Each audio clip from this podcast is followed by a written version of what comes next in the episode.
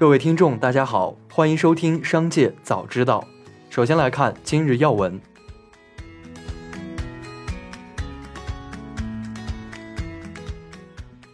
四月二十七日，网易云音乐宣布就腾讯音乐不正当竞争行为正式提起司法诉讼程序，起诉腾讯音乐通过非法盗播歌曲、批量化冒名洗歌等一系列措施实行不正当竞争的行为。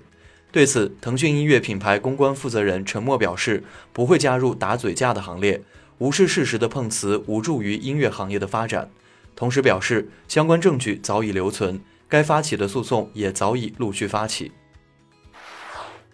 四月二十七日，无人机制造商大疆创新表示，公司内部正在重新评估不同司法管辖区的合规要求。在目前的审视期间，大疆将暂停在俄罗斯和乌克兰的所有业务活动。大疆表示，大疆反对任何使用我们的无人机制造伤害的行为。我们暂停在这些国家的销售，以确保没有人在战斗中使用我们的无人机。此前有报道称，在冲突中，双方大量将大疆无人机用于炮兵校射和侦察。下面来关注企业动态。近日，深交所发布关于对王中军、王中磊给予通报批评处分的决定。王中军、王中磊在权益变动比例达到百分之五十，未按照规定停止买卖华谊兄弟股份，并及时履行报告公告义务。四月二十六日，湖南高院通报，一度在薇娅直播间大卖的原米，经法院判决认定侵犯袁隆平的姓名权和肖像权。由于袁米公司始终未停止使用袁隆平的姓名和肖像，隆平高科诉至法院。法院判决原米公司立即停止该不正当竞争行为，并赔偿隆平高科经济损失十万元。一审判决作出后，双方当事人均提起上诉，二审法院维持原判。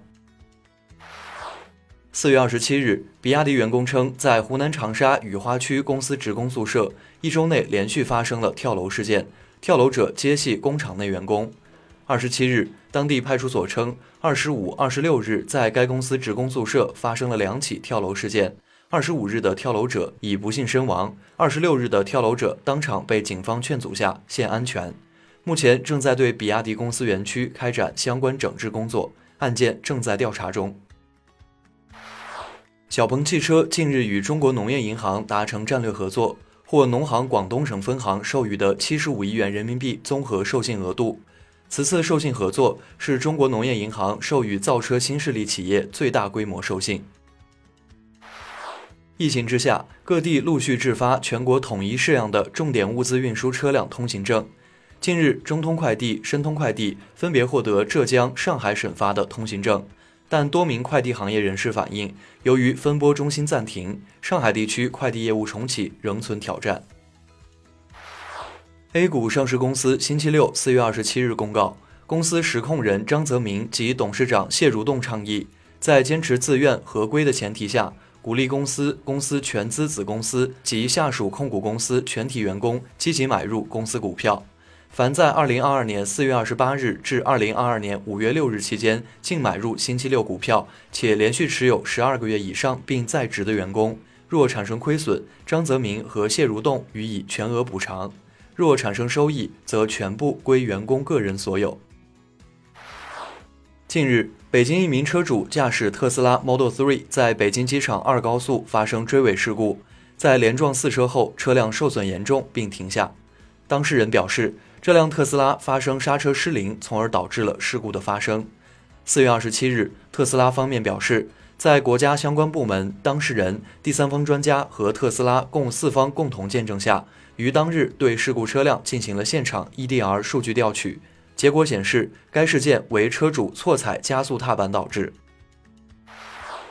据深圳市商务局四月二十七日消息，为持续扩大内需、促进消费、鼓励市民留深过节，近日深圳市又将推出一项惠民惠企的重要举措，将从近日起通过美团、京东平台向深圳消费者陆续发放五亿元消费券。更好满足市民购物、美食、旅游等留深过节消费需求，在做好疫情防控的同时，促进各类消费有序恢复，营造安全、欢乐、祥和的留深过节氛围。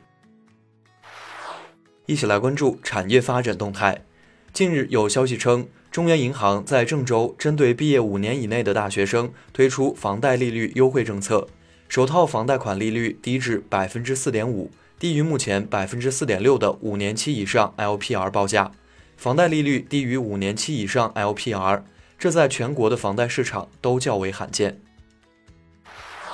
四月二十七日，上海市纪委监委日前对在保供物资采购发放中失职渎职典型问题进行公开通报，具体如下：宝山区张庙街道办事处副主任环秀志（杨成）、社区党群办主任欧阳志在负责发放兄弟省捐赠的蔬菜礼包过程中，对部分蔬菜礼包未及时发放，导致腐烂损毁负有责任，造成严重不良影响。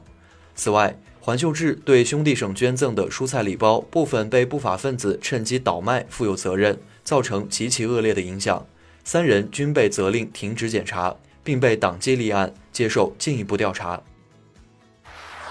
央行数据显示，截至二零二二年三月末，全国共有小额贷款公司六千二百三十二家，贷款余额九千三百三十亿元，一季度减少八十五亿元。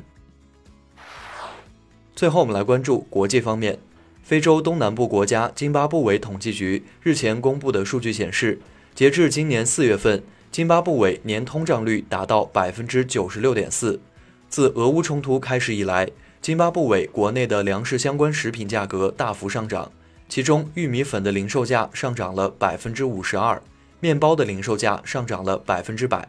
津巴布韦还面临的一大威胁——非法外汇交易。这已成为津巴布韦高通胀的一大推手。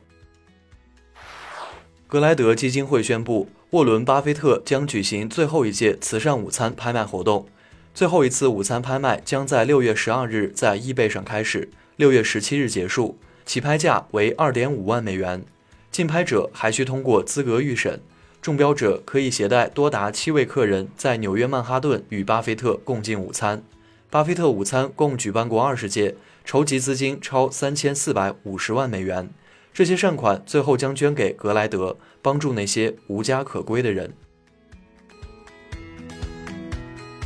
以上就是本次节目的全部内容，感谢您的收听，我们明天再会。